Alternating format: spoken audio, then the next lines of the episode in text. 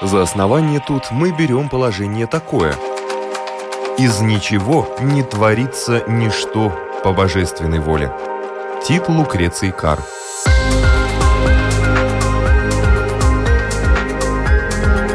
Дерзкие теории, смелые гипотезы, предположения, которые завтра могут стать аксиомами. Программа обо всем, что нас окружает. Природа вещей. На Латвийском радио 4.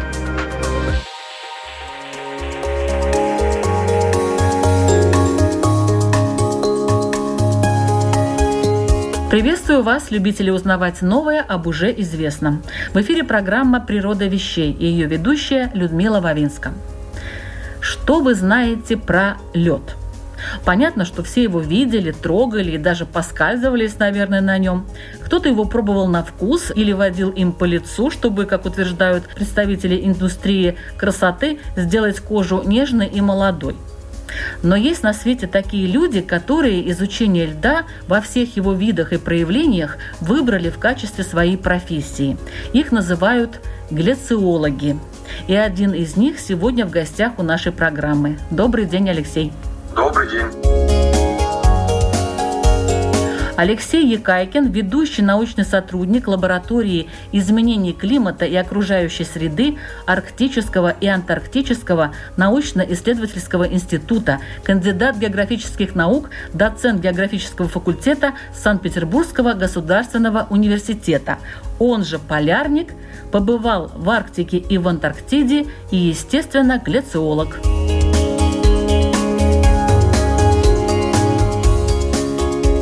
Алексей, а стоит ли всю жизнь посвящать изучению льда? Насколько это сложный предмет? Ну, это действительно, кстати, штука довольно сложная и необычная, я имею в виду вот лед как вещество, материал, и вот кристаллическая структура и все такое. Но мне вообще нравится в принципе наукой заниматься, потому что это возможность э, узнавать новое. У нас, наверное, у всех есть тяга узнавать что-то новое. Вот я ее реализую для себя таким образом. И это возможность э, путешествовать в такие места, куда даже путевку не купишь, потому что не попасть туда никак. Разновидностей льда много. Он имеет там определенную кристаллическую структуру, но при других каких-то условиях у него могла бы быть другая структура при очень высоком давлении, например. Но на Земле такого льда нет. У нас вот один тип льда, весь лед, который мы видим, он в кристаллическом плане одинаковый, да, конечно. А свойства у него действительно иногда удивительные. Например, лед легче воды, как мы все знаем. А ведь э, это довольно нетипично. В основном ведь твердое вещество, то есть вещество в твердом виде, оно тяжелее, чем то же самое вещество в жидком виде. А лед легче. И благодаря этому свойству у нас, в принципе, можно сказать, вся жизнь существует, потому что представьте себе, если бы лед тонул, у нас бы все, например, озера и моря промерзали бы просто насквозь до дна, и жизнь там была бы невозможна. Но есть же определенная температура, при которой замерзает лед. Как бы считается, что это 0 градусов по шкале Цельсия. Он, собственно, и построил эту шкалу по характерным точкам воды, да, кипения и замерзания. Но на самом деле она меняется от разных условий. Она немножко становится ниже при большом давлении, а она становится ниже, если соленость воды большая, например, морская вода при минус 3 градусах замерзает, а пресная при нуле. Так что эта величина такая переменчивая немножко. Но есть еще и какие-то состояния, вот пока лед замерзает, он превращается в одну структуру, потом в другую. Я просто читала «Науку и жизнь», там была статья научная об этом. Я даже была удивлена, что есть такие всякие тонкости, допустим, как лед возникает и как он живет в процессе зимы на водоемах. Он поднимается, опускается. Этот э, переход там может не скачком происходит, то есть по мере того, как вода охлаждается, там кинетическая энергия, это молекул уменьшается, они там начинают какие-то структуры формировать, а потом вот выстраиваются в эту кристаллическую решеточку и получается лед. Конечно, процесс его формирования, скажем, на озере, на море, он там интересный. Это может начинаться как блинчатый лед, такой тип льда. Потом эти блины разрастаются, срастаются друг с другом. Потом все это начинает расти вглубь уже, в толщу воды, а постепенно проникать вот этот фронт э, замерзания. То есть в этом плане типов льда огромное количество. Я имею в виду, что он весь имеет все равно одну и ту же кристаллическую структуру, конечно, но существует на Земле в разных формах, от снежинок до морского льда, до льда, который в Антарктиде находится.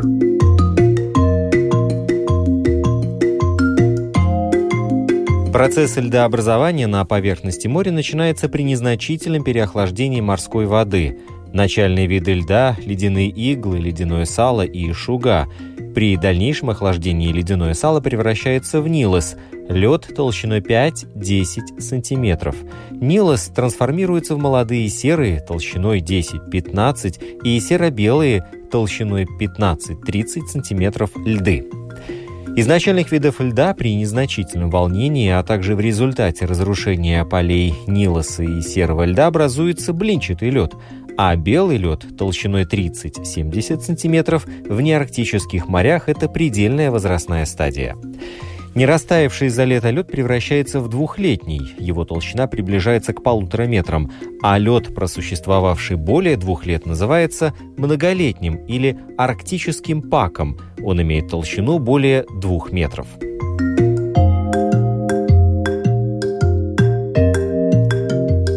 В Антарктиде ведь лед формируется без участия воды, там воды никакой нет, а лед все равно образуется из осадков из осадков, но ведь э, Антарктида считается пустыней. Пустыня это, это понятие относительное. Я имею в виду пустыня это там, где не растет ничего. А пустыня может возникать либо потому, что слишком высокая температура, либо слишком низкая температура, или мало влаги, или то и другое одновременно. Поэтому, конечно, это пустыня, но осадки же там выпадают, их очень мало, там 20 миллиметров осадков вот у нас на станции «Восток». Они выпадают постоянно. И там даже летом температура минус 30 градусов, то есть они не тают, никуда не деваются и постепенно в лед превращаются. А как вот это все происходит? Из снежинок в лед? Да, и причем без участия воды. Под собственным давлением, под собственным весом снег уплотняется постепенно, постепенно. Это очень медленный процесс. Он там занимает 2000 лет. И сначала снежинки там ломаются, как-то переупаковываются по-другому, плотнее округляются, такие зернышки получаются. То есть сначала они вот в виде там этих снежинок и иголочек, а потом все это превращается в такие кругляшки маленькие. И потом постепенно э, из них вот этот воздух между этими снежинками, он уходит, уходит. Получаются поры между отдельными зернами. Они становятся меньше, меньше, и вот в конце концов все это в лед превращается.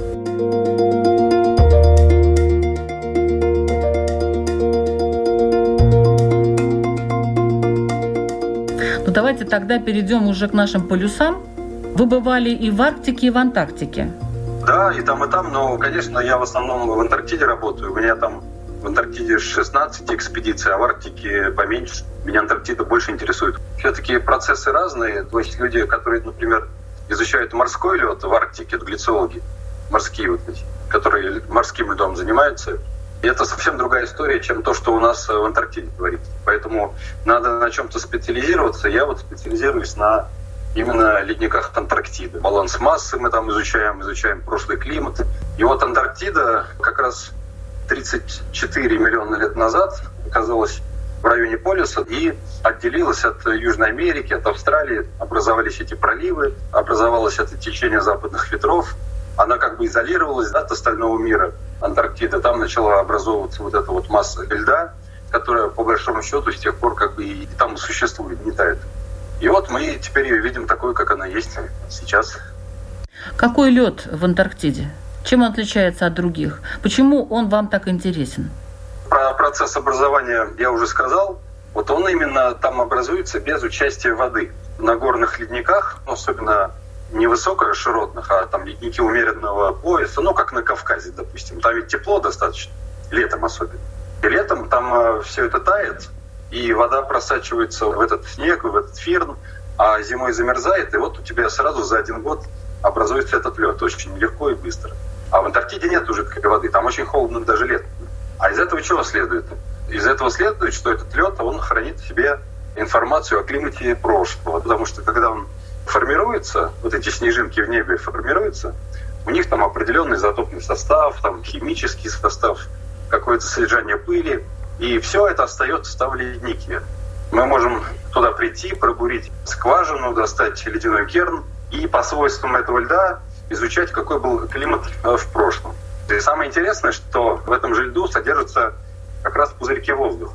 Этот воздух туда попал как раз во время образования льда. Захватил лед вот эти пузыречки. Соответственно, мы можем просто напрямую извлечь оттуда этот воздух и напрямую, например, измерить содержание парниковых э, газов в прошлом. Это вот такой ценнейший источник э, данных о содержании, например, углекислого газа в атмосфере там сотни тысяч лет назад.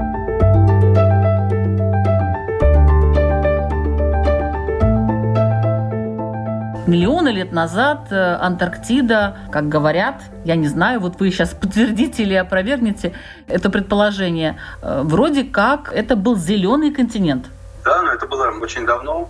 Это было в эпоху еще там мезозойской эры, ну, либо в начале кайнозоя.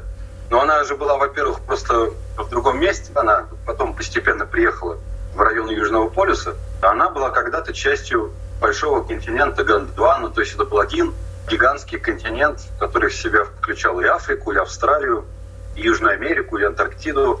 Это вся была одна огромная территория суши, где там жили динозавры тогда. И да, это был зеленый континент, конечно. А вот в этих кернах вы не находите частички шерсти или кожи динозавров? Или там только один воздух, больше ничего?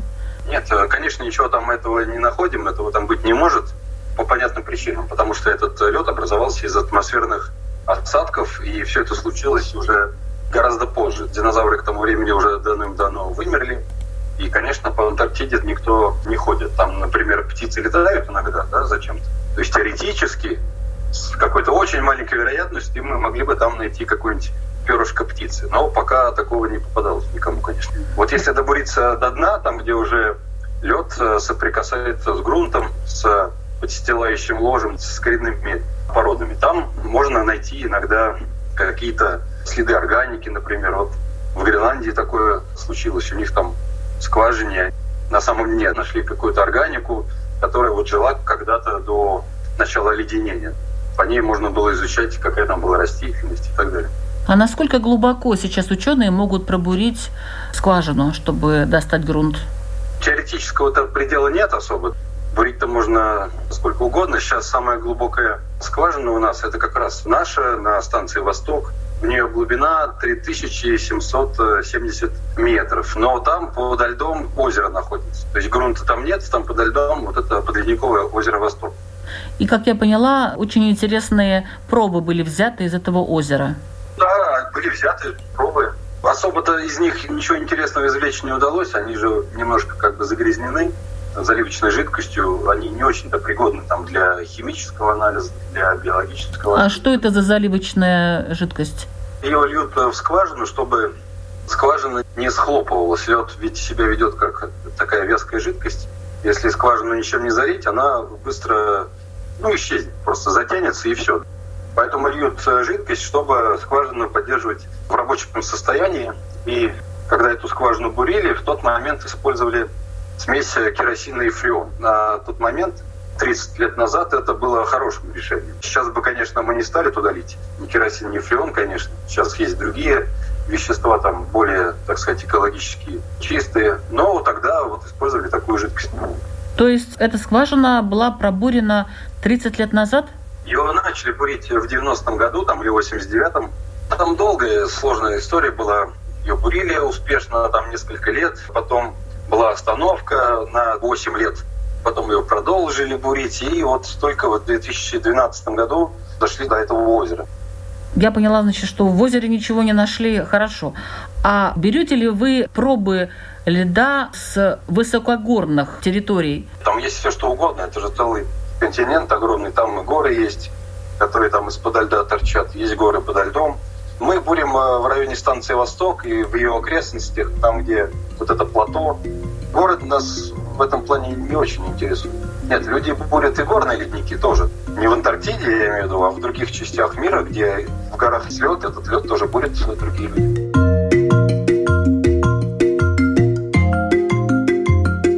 В замерзающей морской воде образуются фракции с разной соленостью. Более пресные замерзают, а более соленые стекают в море.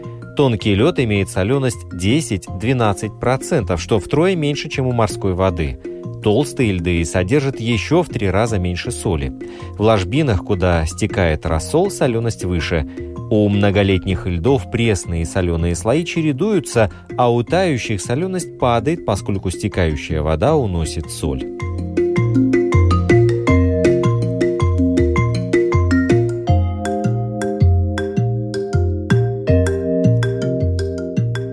Как оценивают ученые, насколько влияет потепление климата на лед и все, что происходит в Антарктиде? По-разному оно влияет, потому что, опять же, такие континент большой достаточно. В каких-то районах там ничего не происходит особо интересного.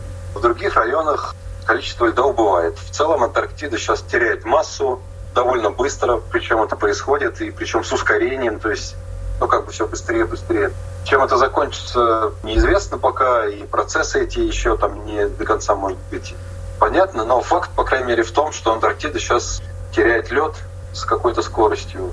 И это увязывается, конечно, с глобальным потеплением. Но ведь температура в Антарктиде как была, так и осталась. Ведь температурный режим один и тот же. Во-первых, нет, потому что потепление там тоже проявляется. Не везде, но на многих станциях потепление это заметно. Особенно вот северной части Антарктиды, там, где вот антарктический полуостров, в районе Западной Антарктиды, там эти процессы заметны. И лед-то ведь как бы бывает по краям. Никто же не говорит о том, что в Центральной Антарктиде там меньше этого снега и льда стало. Нет, конечно, там действительно холодно. Туда эти процессы как бы не проникли пока. А по краям Антарктида начинает э, лед терять постепенно. Раньше много говорили об озоновых дырах и их влиянии на Землю. Последнее время я про озоновые дыры вообще не слышу. Это значит, что проблемы нет? Нет, про них говорят, так же, как и говорили раньше, эта тема никуда не ушла. Даже я тут какую-то статью написал, небольшую, там, научную, популярную, про озоновый слой. Никто про него не забыл, конечно. А может быть, меньше стали говорить, потому что, скажем так, этот процесс начал выправляться потихоньку. Потому что был принят этот э, Монреальский протокол. Вот в те годы, там, 80-е, очень много говорили про озоновую дыру, потому что это всех очень напугало. Представляете, у нас озоновый слой становится тоньше, это очень опасно, потому что увеличивается количество ультрафиолетовой радиации. Это очень вредно для всех нас, это увеличение количества заболеваний раком и так далее. Всякие неприятные вещи начинают происходить все чаще и чаще. Приняли этот Монреальский протокол, ограничили выбросы этих фреонов в атмосферу. В основном как бы это соглашение соблюдается всеми странами заменили их там другими фреонами, которые озон не разрушают. Но уже тогда было понятно, что эта история надолго. Что фреоны, они ужасно живучие, они очень долго там будут жить теперь в атмосфере. Даже если мы их туда и не выпускаем, они все равно там есть еще пока. Все было ясно, что этот процесс надолго. И вот сейчас, только по прошествии скольки, 30 лет, да, 30 лет прошло, стало заметно, стало ясно, что постепенно, постепенно озоновая дыра стала затягиваться, и количество озона стало прибывать мало-помалу. Но еще там должно лет 20 пройти, прежде чем этот тренд уже станет таким устойчивым, стабильным и так далее. А плюс к этому еще и сама по себе вот э, озон в Антарктиде и в Арктике там отчасти, это все довольно на климат влияет. Озон — это еще и парниковый газ, помимо всего прочего. Там это сложная достаточно история, но никто про, про это не забыл, конечно, нет. Какие еще есть явления в Антарктиде? Допустим, довольно сильный ветер, даже до 300 км в час. Он откуда там появляется? Я в этих километрах в час не очень понимаю, потому что ветер меряют в метеорологии в метрах в секунду. Но там действительно 100 метров в секунду ветер, наверное, может быть. А 100 метров в секунду это 360 километров в час. Ну, правильно, да.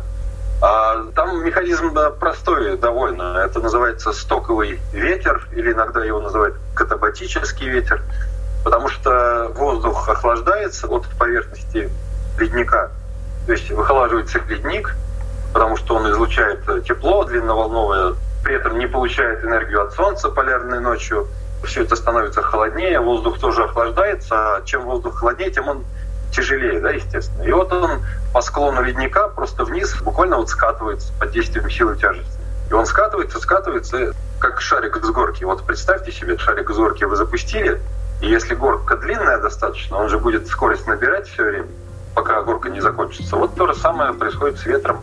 В Антарктиде он э, скатывается вниз по склону, постепенно набирает скорость, и уже к побережью скорости получаются вот такие вот огромные. Поэтому действительно Антарктида самый ветреный континент, самые большие скорости ветра наблюдаются у нас.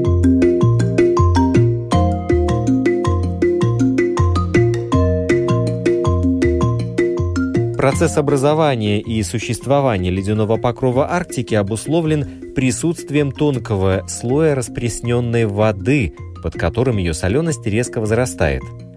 Ученые называют этот эффект галоклин или скачок солености.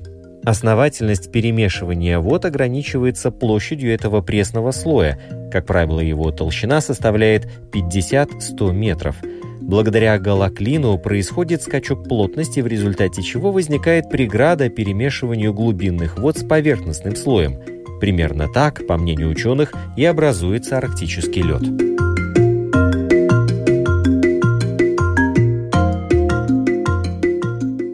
компас на полюсах не работает. Я правильно понимаю? Во-первых, компас не работает только в самой точке магнитного полюса. Магнитный полюс, он не совпадает географически. Вот Южный магнитный полюс сейчас вообще находится в море, на побережье Антарктиды, но в море. И от станции Восток до Южного магнитного полюса довольно далеко. Поэтому, конечно, компас у нас работает. Он и на полюсе работает, он просто показывает вертикально вниз. Потому что полюс прямо под ногами да, у вас находится. Но никто же компасом давным-давно не пользуется. У всех есть GPS, и GLONASS, и спутниковая навигация, поэтому мы там прекрасно ориентируемся. Компас давным-давно уже не нужен никому. Чем Арктика отличается от Антарктики? В первую очередь тем, что Арктика — это океан, а Антарктида — это континент. Соответственно, у нас там все по-разному. И там, и там холодно, естественно, но в Антарктиде гораздо холоднее, потому что это материк, континент, этот ледяной щит, который имеет высоту 3,5 километра до 4 километров. Поэтому там так холодно. А Арктика — это океан, в первую очередь. Там морские льды циркулируют и так далее. То есть вот основная разница в этом, конечно. Но лед отличается в Арктике и в Антарктике. Это разный тип льда. Если мы говорим, скажем, про Гренландию, это ведь тоже Арктика. Там такой же лед, как в Антарктиде. Таким же способом он образовался. Если мы говорим про морской лед, это, конечно, другая совсем история. Да. Есть еще вот эта многолетняя мерзлота, есть еще снежный покров, это другие типы льда, то есть другие формы его существования. Допустим, морской лед. Чем он отличается от льда, который находится на поверхности Антарктиды? Морской лед чем ну, отличается? Другая кристаллическая структура, угу. которая будет зависеть от того, как этот лед формировался. Вот он нарастает сверху вниз, там получаются такие вертикально вытянутые кристаллы. Они имеют там определенную ориентировку. А в Антарктиде изначально ориентировка кристаллов хаотичная, случайная, потому что как упал этот кристаллик, снежинка, так вот она и лежит. Естественно, морской этот лед может содержать много примесей, какие-то рассолы там эти морские. В каналах там может содержаться морская соль. Там живет куча всяких организмов, там и микроорганизмов, каких-то рачков. Там тюлени по этому льду ходят. И там белые медведи с этого льда охотятся на этих тюленей. Ничего этого в Антарктиде нет, конечно. Кстати, вот о животных. Есть такой детский вопрос, почему пингвины живут только в Антарктиде, а белые медведи только в Арктике. И я, кстати, хотела выяснить, все-таки смотрела в интернете разные ответы. Я думала, что ответ будет очень прост, но нет. Оказалось, что есть разные варианты. Вот какой ваш? Во-первых, пингвины живут не только в Антарктиде, это ошибка. Они живут в Южной Америке, в Австралии, даже в Южной Африке. А еще один вид пингвинов живет на экваторе на Галапагосских островах. А в Антарктиде их э, действительно больше всего. Там для них самое подходящее место. В северном полушарии когда-то жила такая птичка под названием бескрылая гагарка. Она была очень похожа на пингвина. Внешне практически они были неотличимы, хотя это совсем другой вид. Они просто внешне похожи. Но их истребили там моряки в свое время, там, в 19 веке. А что касается медведей, ведь вид где-то образуется, да, биологический вид, он образовался в результате эволюции где-то, в какой-то точке Земли. Потом он начинает постепенно свой ареал увеличивать, да, он пытается распространиться максимально широко, но в пределах тех условий, где он может жить. Медведи, эти белые, приспособлены для жизни в холодных условиях, для охоты на тюленя с морского льда, он не пойдет ведь жить там в тайгу или в степь или в саванну, да, в Африку. Ему там нечего делать, он туда не пойдет просто. Поэтому как ему попасть э, в Антарктиду? Вот медведь зародился у нас на Евразийском а, континенте, распространился на всю Арктику, и вот там он сейчас существует. Вот каким образом ему попасть в Антарктиду? Никак он туда попасть не может, конечно.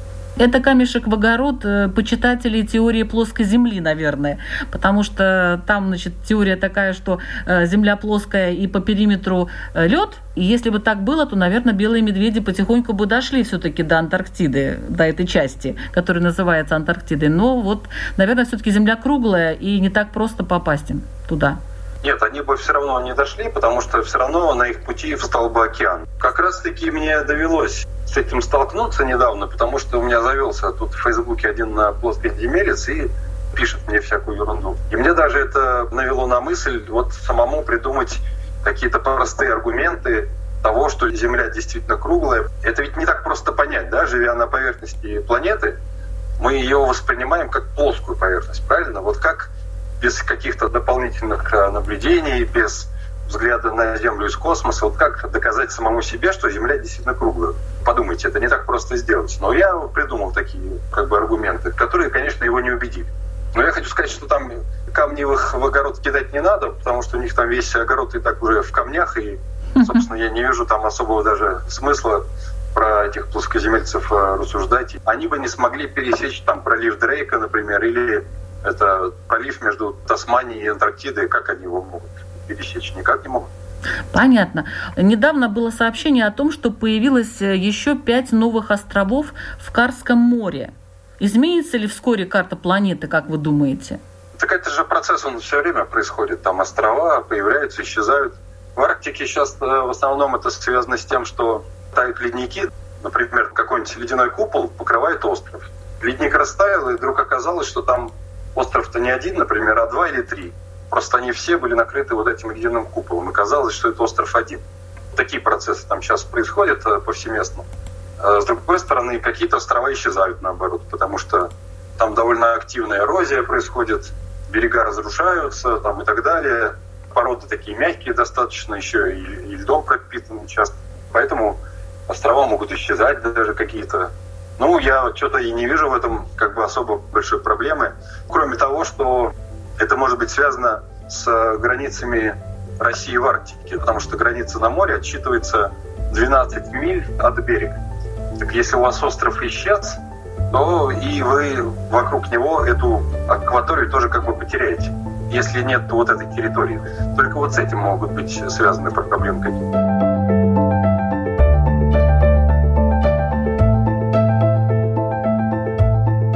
Вы изучали ледниковые периоды разные, происходившие на планете Земля. А вот после последнего ледникового периода, когда будет следующий? Хороший вопрос, кстати говоря. На него не просто ответить, потому что можно использовать аналогии с предыдущими периодами, потому что в основном они были короткие довольно. Период, в который мы живем, Голоцен, он уже длится 10 тысяч лет, даже 11 тысяч лет. А, и это довольно долго. Другие периоды были короче, в общем.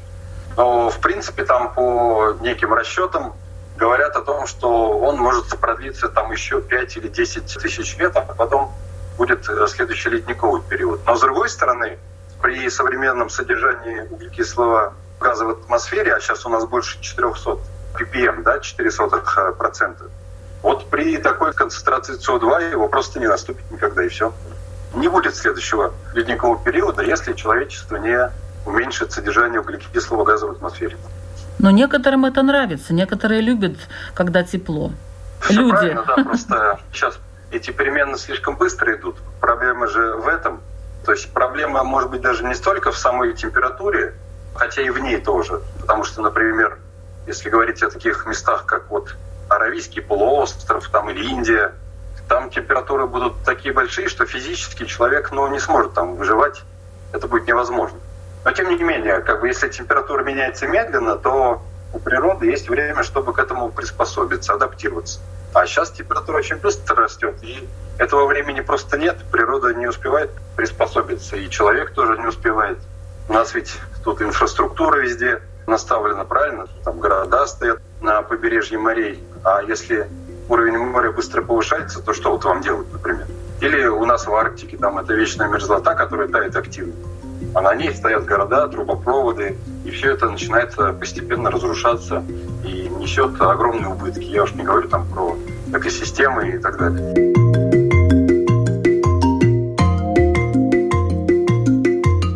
В процессе формирования лед в зависимости от температурных колебаний и влажности может приобретать самые необычные формы. Всем наверняка известны растущие в пещерах сталактиты и сталагмиты, но иногда, в основном в северных широтах, можно наблюдать ледяные цветы. Причиной этому становится большая разница между температурой воды и воздуха, более 20 градусов, когда на улице резко холодает, а на поверхности водоема сохраняется около нуля и почти нет ветра – Выступившая на льду влага резко охлаждается и конденсируется на нем в виде кристаллов. Получается что-то похожее на иней, только не плоское, а объемное. Иногда люди замечают на побережье ледяные шары разных размеров. Как правило, они появляются на фоне оттепелей после снегопада и сильного шторма. Морские волны перекатывают по берегу комки снега, как бы лепят снежки – а под воздействием холодного ветра шары покрываются льдом и штормом выбрасываются на берег.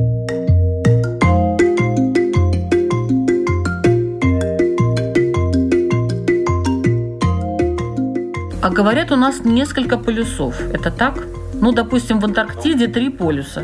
Да, их может быть сколько угодно. Все что угодно можно назвать полюсом. Полюс – это та точка, в которой какой-то параметр достигает максимального или минимального значения. Мы можем говорить про полюс температуры, мы можем говорить про полюс географический, про полюс э, магнитный, про полюс геомагнитный, про полюс ветров. Сколько угодно этих полюсов я вам могу придумать, конечно. В прошлом сезоне мы сделали научный поход в такую точку, который называется ледораздел Б. Это белое пятно, там никто не бывал никогда до нас. Мы организовали туда поход, это 300 километров от станции Восток. Вот целую неделю мы эту местность изучали. То есть два дня шли туда, два дня были на этой точке, потом возвращались э, обратно, занимались какими-то исследованиями. Это было ужасно интересно все, и не каждому доводится открыть какую-то новую точку на карте, быть первым, кто побывал на какой-то территории. Вот нам это удалось. А что интересного, как ученые вы там обнаружили? Во время этих экспедиций мы в основном там данные собираем, образцы, занимаемся измерениями какими-то. Мы же не идем туда, чтобы найти там, не знаю, какую-нибудь пальму, которая там растет, или что-нибудь в этом роде, какой-нибудь артефакт. Мы собираем образцы снега, привозим их в Петербург, в другие города, анализируем. Мы вот уже потом постепенно делаем какие-то выводы, статьи публикуем. Эта точка интересна тем, что там, а, наверное, как нам кажется, как мы верим, находится самый древний лед на нашей планете. Он, естественно, не на поверхности лежит, он там в глубине, на дне ледника находится. Поэтому до него мы еще не добрались пока. Но мы вот собирали данные, которые необходимы для того, чтобы моделировать возраст этого льда, чтобы узнать, что там действительно есть вот этот древний лед. А как вы его храните? Древний лед. Ну, вообще лед как вы храните? В морозильнике. В морозильнике? В морозильнике, конечно. При какой температуре? Ну, вообще желательно при минус 50 или хотя бы при минус 40. И потом по кусочку так откалываете и изучаете? Ну да, отбираются там разные образцы. Для какого-то анализа нужно много льда, например, для какого-то совсем чуть-чуть. Поэтому мы заранее продумываем схему разделки этого керна – чтобы всем досталось, чтобы на все измерения хватило, и чтобы еще в кернохранилище остался какой-то кусок для будущих исследований. Ну вот как раз э, одна из таких задач научных — это изучение климата за последние 2 миллиона лет, потому что вот миллион лет назад случился такой климатический переход на нашей планете. То есть климат изменился каким-то образом. Там он стал холоднее в целом сейчас, чем был раньше колебания климатические изменились, и никто как бы толком не знает почему. И, возможно, как свою роль сыграл тут углекислый газ, которого там 2 миллиона лет назад было чуть побольше, чем последние, например, 100 тысяч лет. Но чтобы на этот вопрос ответ найти, как раз нам и нужен этот древний лед. Поэтому у нас сейчас это основная тема научная. Я имею в виду у нас в институте, у нас у глициологов, ну и и в целом в мире. Вот это очень интересная такая научная задача.